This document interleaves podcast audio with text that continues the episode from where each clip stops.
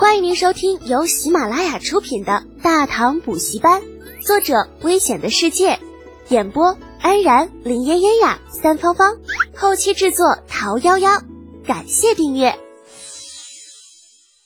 第二百二十集，我看不透你。有心栽花花不开，无心插柳柳成荫。李浩也没有想到，自己只是想要给李刚做个试验。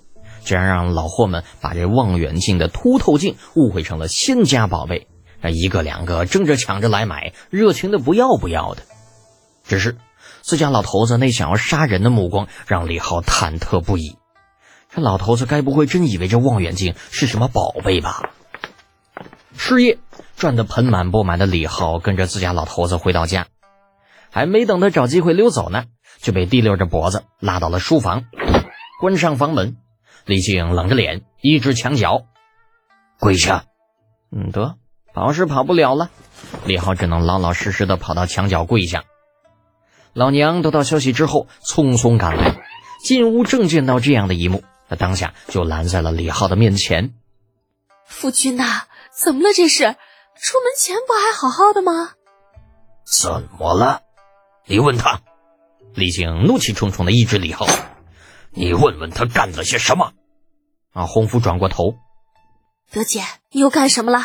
为何把你爹气成这副模样啊？我没干啥呀，就是卖了几个千里望，我还赚了六万多贯回来呢。多少？六六万贯？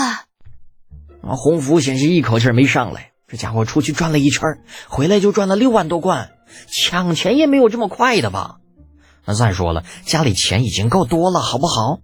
没见上次老头子都吓得要去辞官了吗？这一下子又搞六万贯回来，这也忒吓人了。啊，洪福有些犹豫，不知道该不该劝。回头看了一眼李靖，夫君，你看德简这事儿，还看什么看呢？那六万贯很多吗？能凭空生活的宝贝呀，他五百贯一个就给卖了。哎呀，你是没看到那些个老鸡巴灯，那家伙高兴的，十个八个的抢，把我李家的宝贝都当成傻了。李靖是越想越气，开始满屋子找藤条。啊，洪福也是吓了一跳，猛地回身看向了儿子。可姐，你爹说的是真的？李浩无语，苦笑道：“娘，我爹失心疯了，您别信他。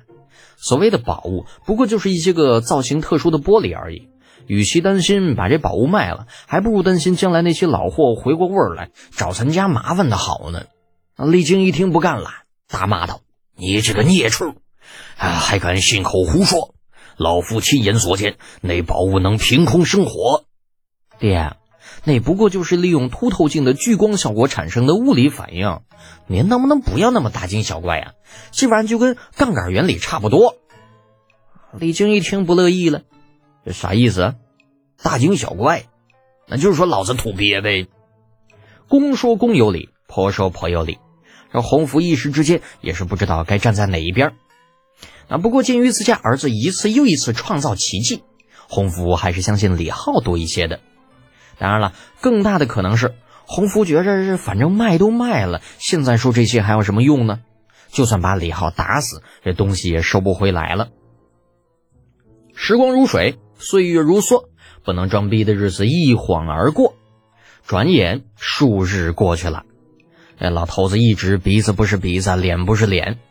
李浩在家里就算是走路都不敢喘大气儿，那否则指不定什么时候就会被老头子给骂上一顿。后来李浩索性也不回家了，直接跑到城外庄子，理由是六万贯的单子不是个小数目，自己怎么着也要亲自监督一下。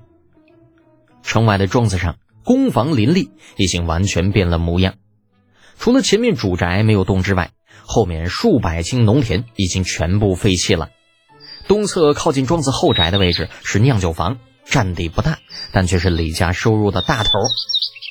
南侧是粮仓和香枣工房啊，因为这个动物油脂不足的关系，产量一直不高，属于维持。南侧是石炭加工房和水泥加工房。也是整个庄子上最热闹的地方，每天运石炭的、运水泥的，那是人来人往，络绎不绝。而北侧则是新建的玻璃工坊，数个玻璃窑每天的任务就是不断的试验新工艺，尝试着制出透光度更好的玻璃。李浩这段时间便是一直在玻璃工坊蹲守，哎，一来是从那些个烧制出来的玻璃中挑选适合做望远镜的边边角角，切割下来打磨；二来是督促那些个工匠赶制出一批平板玻璃，不为其他，只为了装修东市那间刚刚盘下来的店。袁天罡打扮的仙风道骨，手中一根拂尘摇来摇去，坐在李浩对面。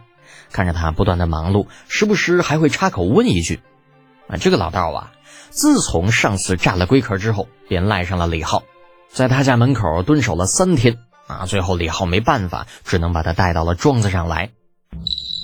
哎呀，老袁呐，我说你能不能不总盯着我呀？这长安这么大，你总盯着我一败家子儿干啥呢？”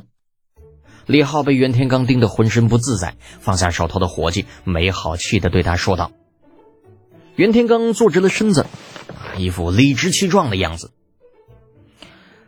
李献子，你是唯一一个贫道看不透的人。哎呀，拜托啊，你看不透哪里？你直接告诉我成不？我脱衣服给你看。这都是大老爷们，有啥不好意思的呀？袁天罡嘴角抽了抽，呃，贫道指的不是你的身体，而是你的过去未来。袁天罡啊，你不觉得人活着每天都去探索未知才是最有意义的事情吗？对于贫道来说，你就是未知。哎，我靠，这合着你是赖上我了是吧？然，还然然那个毛啊然！这家伙每天面对你这样一个跳大神的，老子很有压力的好不好？来到大堂之后，李浩天不怕地不怕，就怕类似袁天罡这样的大神棍。这种人，这家伙神神秘秘的，那鬼知道他会不会在哪天突然冒出来一句：“你是穿越的。”叹了口气，李浩无奈道：“哎，老袁呐，既然你是出世啊，我求你接点地气儿，行不行？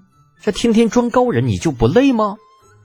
贫道出世不是为了了解民间疾苦。只是想要积攒功德，何来接地气之说？你这是油盐不进。非也，贫道只想知道为何看不透你。得，这家伙绕了一圈又回来了。这个世界啊，明明有很多比老子有趣的多的东西，你咋就不去研究嘞？天文地理、星象占卜。那实在不行，你去研究研究推背图也成啊！这总研究老子算怎么一回事啊？气急败坏的李浩指着袁天罡的鼻子，咬牙切齿道：“老袁，你这是碰瓷儿，你知道吗？老子承认当初说你是个骗子不对啊，让你损失了一个王八壳子也是我不对。可是我都赔给你五个了，你还想怎么样啊？”听众朋友。本集已播讲完毕，请订阅专辑，下集精彩继续哦。